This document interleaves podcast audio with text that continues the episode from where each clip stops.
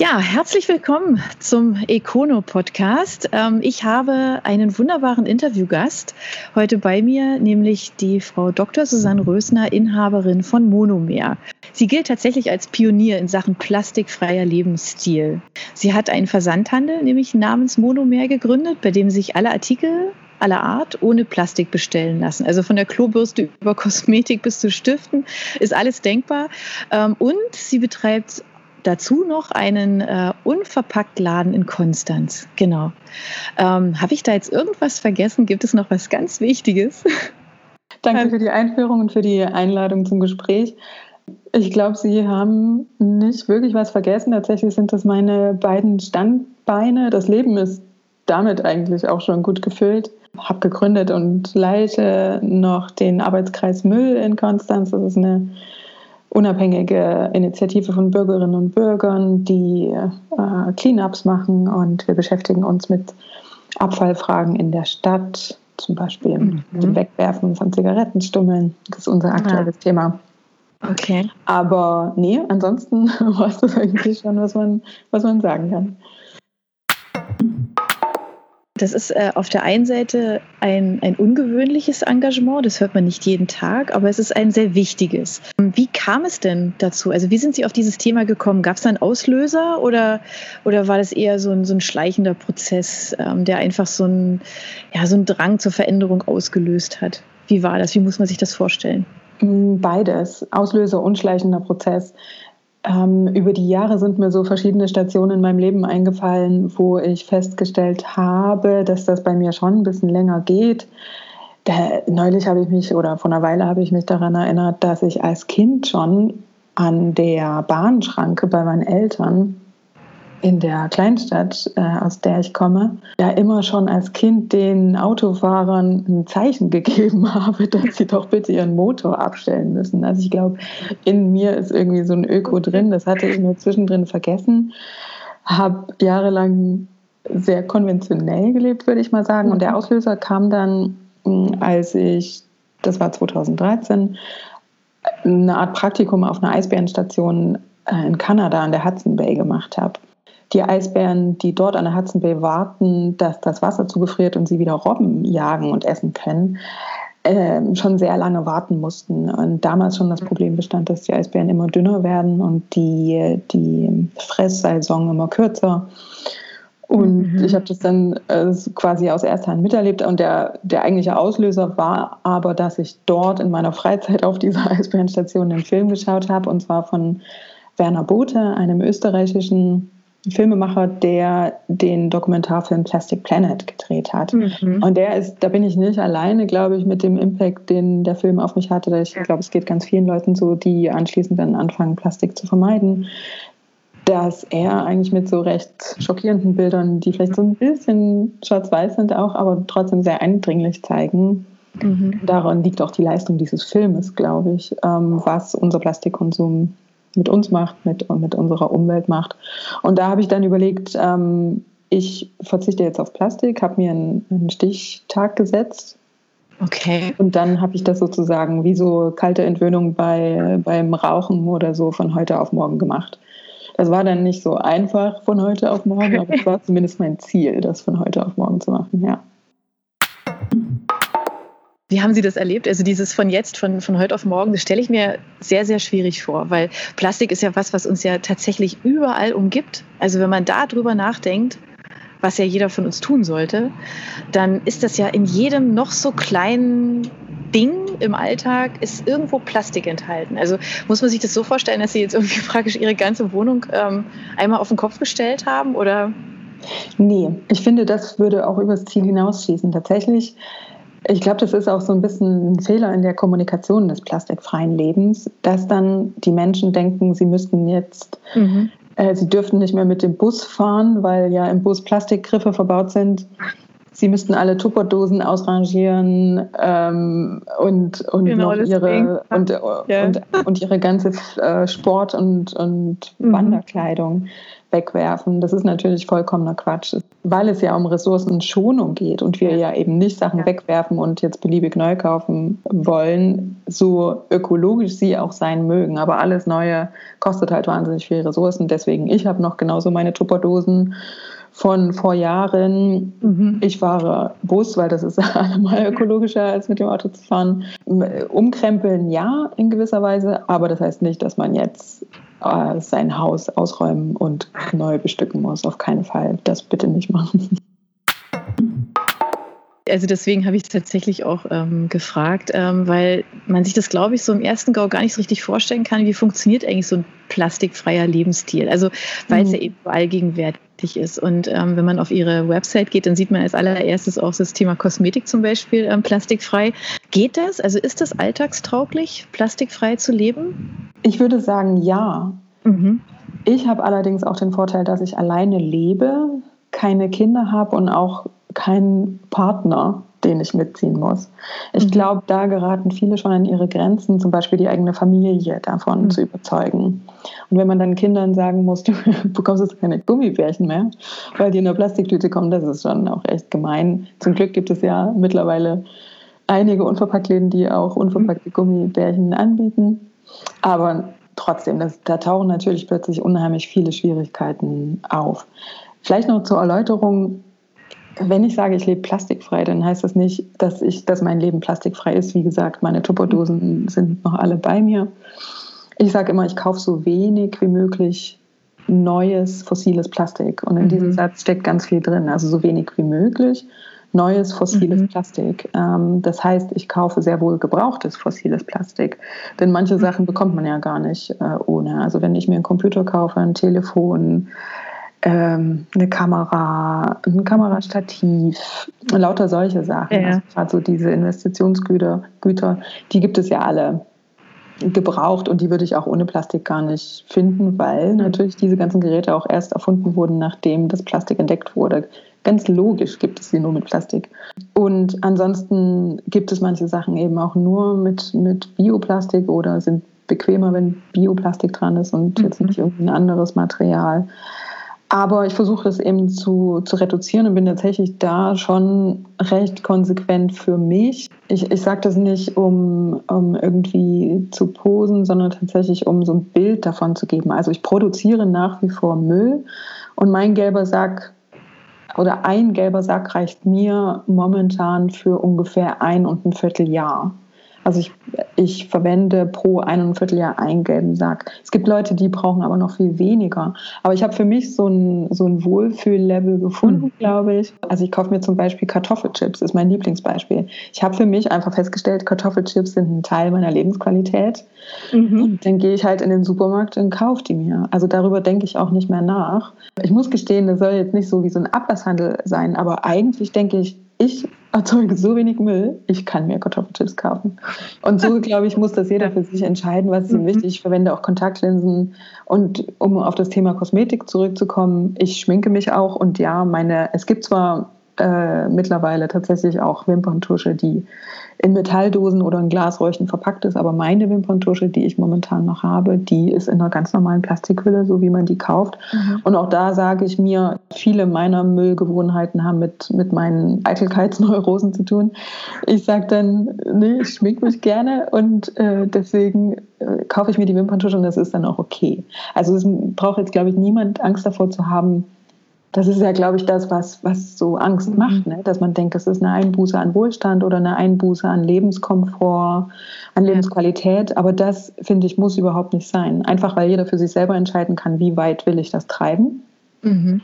Einschränkend muss ich gleich sagen, es macht erst so richtig Spaß, wenn man halt das auch ein bisschen ernst nimmt, weil dann wird der gelbe Sack halt so klein. Und dann fängt es an, Spaß zu machen, wenn man sieht, okay, ich habe jetzt so viel reduziert ich, ich habe da für mich ein, ein, Ergebnis und das ist so ein, so ein Belohnungseffekt und da fühlt man sich dann schon gut damit und wenn man dann aus diesem Grund Müll vermeidet, weil es weil es einem gut geht damit, finde ich das super. Und dann kann man sich trotzdem ganz viele Sachen, die man einfach schön findet oder die jetzt auch nicht so ökologisch sind, trotzdem weiterkaufen. Das klingt so, genau.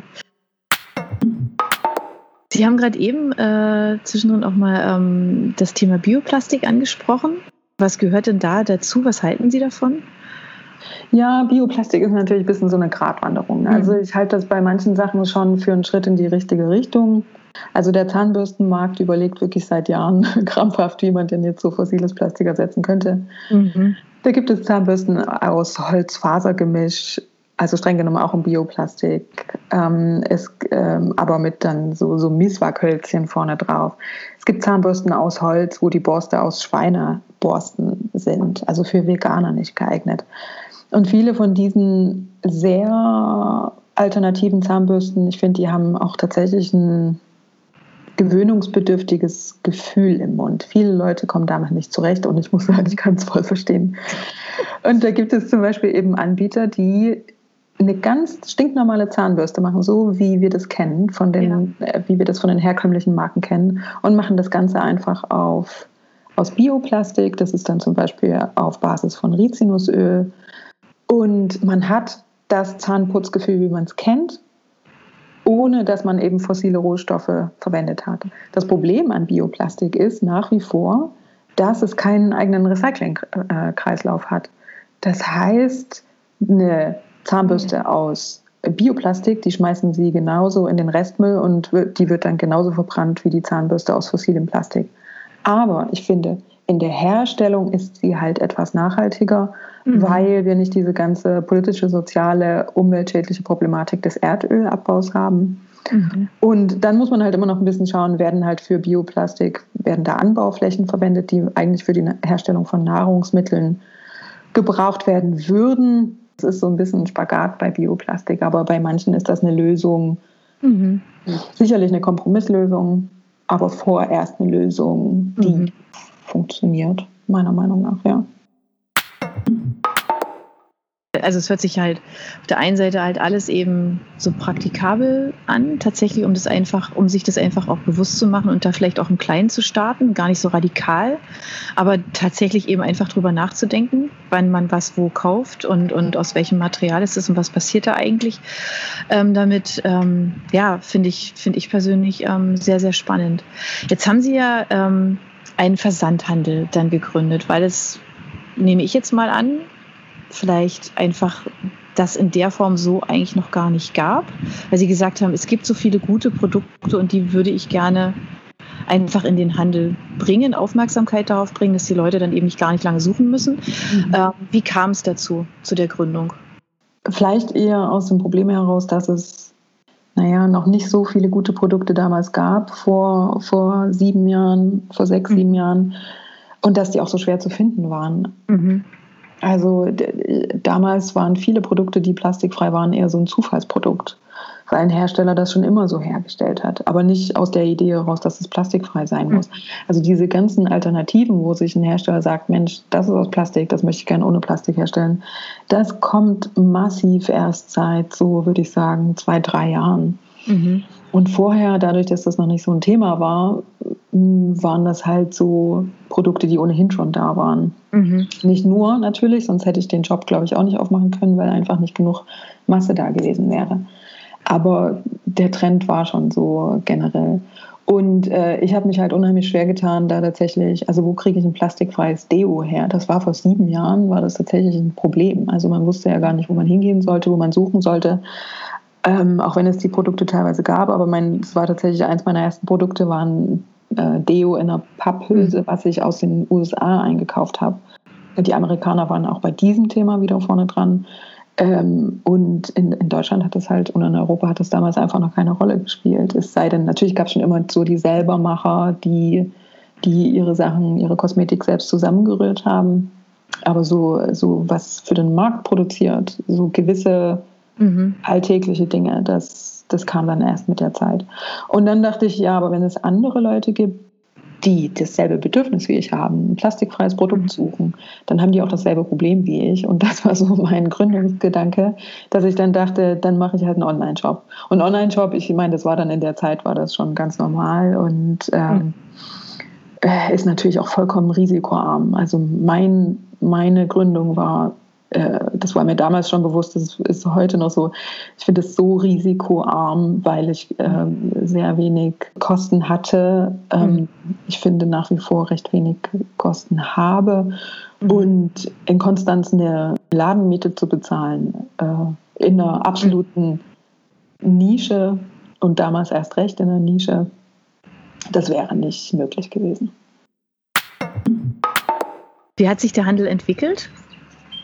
Also seit Gründung steigend, mhm. äh, absolut. Ähm, das hat natürlich gab es dann vor allem, äh, wann war das so 2018, gab es so einen massiven Schub, wo dann auch so die, das Einweggeschirr ein Thema wurde, wo sich das Verbot der, bei der, äh, in der EU, das nächstes Jahr kommt, abzeichnete wo einfach viel mehr über Mikroplastik, über mhm. Meeresmüll besprochen wurde. Ähm, also da hat man gemerkt, das Thema ist jetzt in der Gesellschaft viel stärker verankert. Äh, es ist wirklich angekommen. Mhm. Ich würde sagen, nach wie vor nicht bei der Großteil der Gesellschaft. Also wenn Sie überlegen, wie viele von Ihren Bekannten wirklich mm, in einem, in einem Spezialgeschäft einkaufen, um so ihren Bedarf zu abzudecken, das ist nach wie, sind nach wie vor wenige. Mhm. Und inzwischen muss ich auch sagen, es kam so dieser enorme Schub und jetzt merkt man halt, dass die großen äh, Ketten und Geschäfte mhm. auf das Thema aufspringen. Äh, sie finden inzwischen ein festes Shampoo, ein Bienenwachstuch, das gibt es zum Beispiel bei den, in den Drogeriemärkten, das gibt es in den Supermärkten. Also ne, alles, womit sich Geld verdienen lässt. Ja. Ähm, und da merke ich schon, ähm, jetzt, ja, da sind doch andere auf dem Markt. Mhm. Ähm, mhm. Und, aber bin, bin da guter Dinge, weil da häufig auch ein Qualitätsunterschied besteht und natürlich mhm. die, die Fachkenntnis und die Beratung, auch wenn ich ein Online-Geschäft habe, äh, bei mir 10.000 Mal besser ist. Also das ist einfach über die Jahre, die wir die Produkte getestet haben im Team und, und auch einfach dabei auskennen, worauf wir achten. Äh, ich glaube, das ist so dann tatsächlich unser Alleinstellungsmerkmal, dass wir einfach Bescheid wissen über das, was mhm. es gibt. Ja. Würden Sie denn ähm, auch mit größeren Partnern zusammenarbeiten, um noch mehr Menschen zu erreichen? Ähm, ich muss sagen, da bin ich sehr sehr, ähm, wie sagt man, konservativ. Also ich glaube, das wäre vielleicht gar keine schlechte Idee. Ich persönlich, für mich persönlich ist es nichts.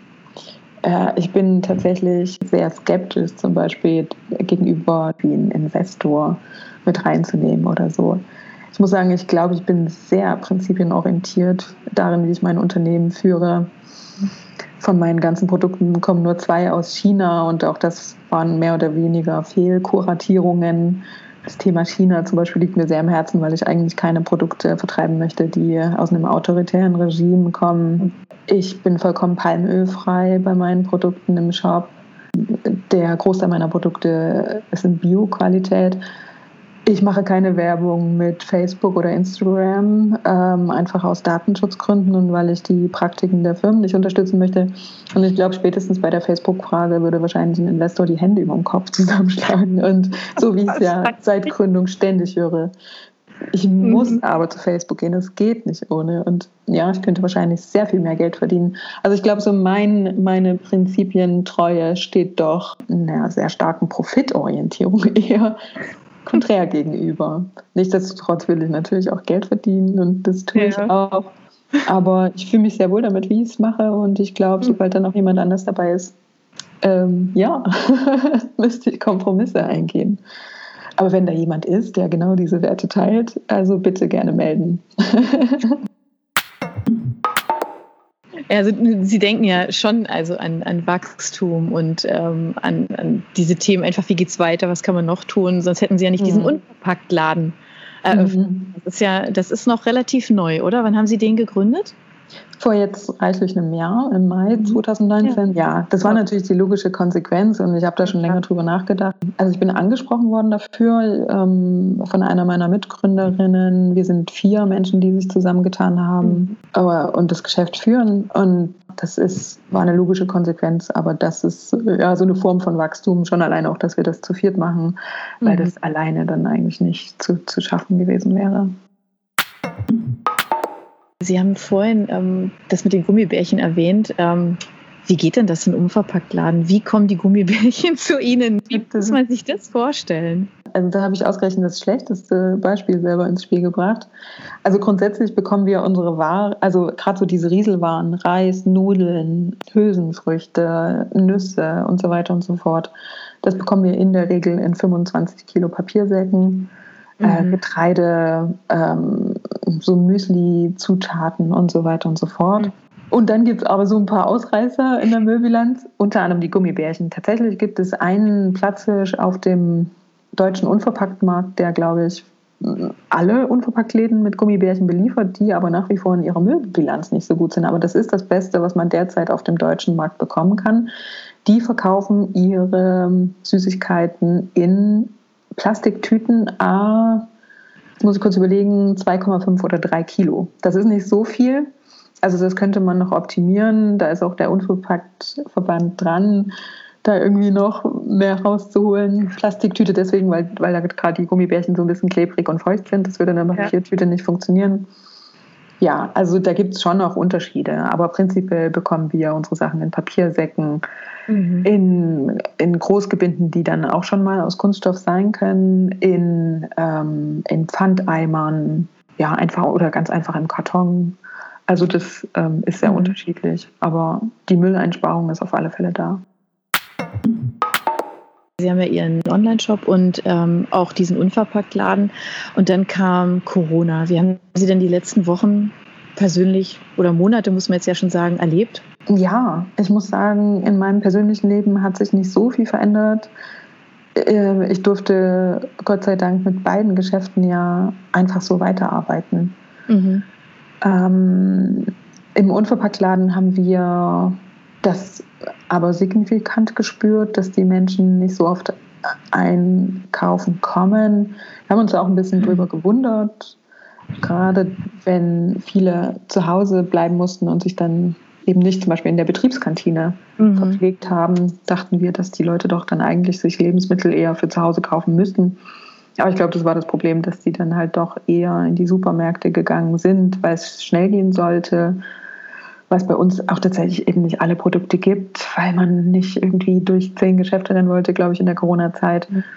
Also das war schon spürbar, ist, glaube ich, auch für viele Geschäfte, die es noch nicht so lange gibt oder auch für viele kleinere Läden und der Lebensmitteleinzelhandel äh, in so kleinen Geschäften ist, glaube ich, sowieso nicht das Leichteste. Also das, ich, ich glaube, das hat schon bei vielen ordentlich reingehauen, die Zeit. Mhm.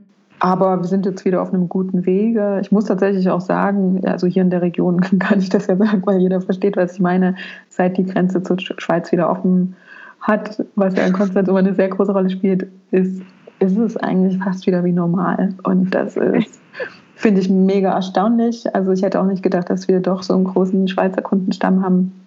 Mhm. Ja, aber auch irgendwie beruhigend, dass das langsam alles wieder in geordneten Bahnen mhm. läuft ja, an sich fand ich es sehr interessant, die Zeit. Ich bereue es jetzt schon, dass ich es nicht mehr dokumentiert habe mit Fotos, mit mhm.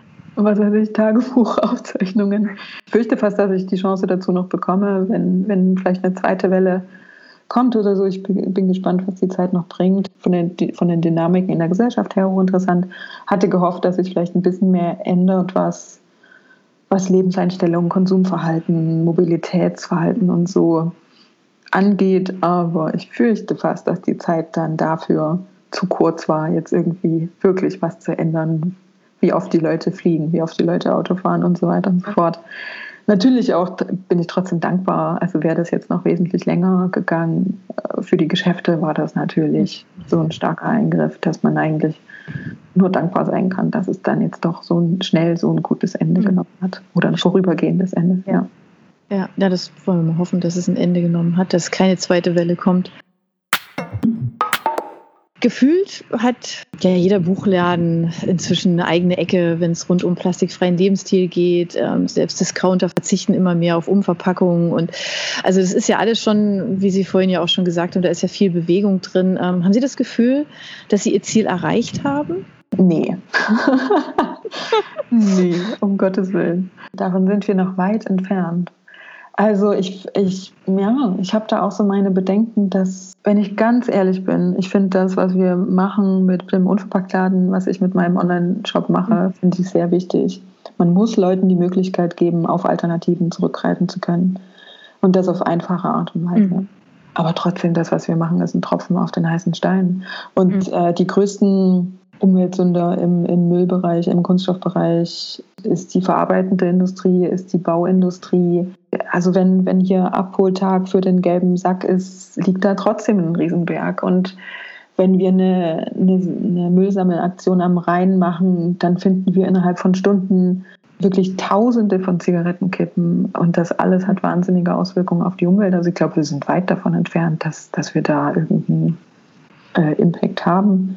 Ich bin mal gespannt, die, so die Müllstatistik, die ab und zu veröffentlicht wird, die hängt ja mal so zwei Jahre zurück. Ich glaube, die letzte ist jetzt von 2017, wo ja nochmal ein Anstieg des Endverbrauchermülls verzeichnet wurde. Ich bin mal jetzt gespannt mit dieser großen Gründungswelle an Unverpacktläden, ob es jetzt nicht doch ein bisschen besser wird bei der nächsten Müllstatistik. Das müsste eigentlich dann ungefähr in die Zeit fallen und ich glaube, erst dann kann man sagen, ob das Ganze irgendwie greift. Und, mhm. Aber eigentlich braucht es viel mehr Reglementierung, Regulierung, auch politische Maßnahmen äh, Verbote auch, finde ich, tatsächlich angemessen, wie, jetzt, wie es jetzt von der EU kommt und in Deutschland auch umgesetzt wird von Einweggeschirr. Da ist noch viel zu tun. Vielen Dank. Ähm, damit sind wir auch schon am Ende von unserem Interview. Ähm, ich bedanke mich dafür, dass Sie sich die Zeit genommen haben, Gerne. so ein bisschen auch aus dem Nähkästchen zu, zu plaudern, ein bisschen ähm, ja auch sehr persönliche Gedanken einzubringen. Vielen Dank. Ich habe mich sehr gefreut, dass Sie mein Interviewgast waren und ähm, wünsche Ihnen einfach alles Gute, dass Danke. vor allem ganz, ganz viele Menschen ähm, wir hoffentlich dazu gebracht haben, darüber nachzudenken, dass es nämlich nicht so ein radikaler Schritt sein muss, plastikfrei zu leben, sondern dass man einfach anders schon mal anfangen kann, mhm. indem man ähm, sich viele Dinge bewusster macht. Vielen herzlichen Dank. Danke auch. Danke.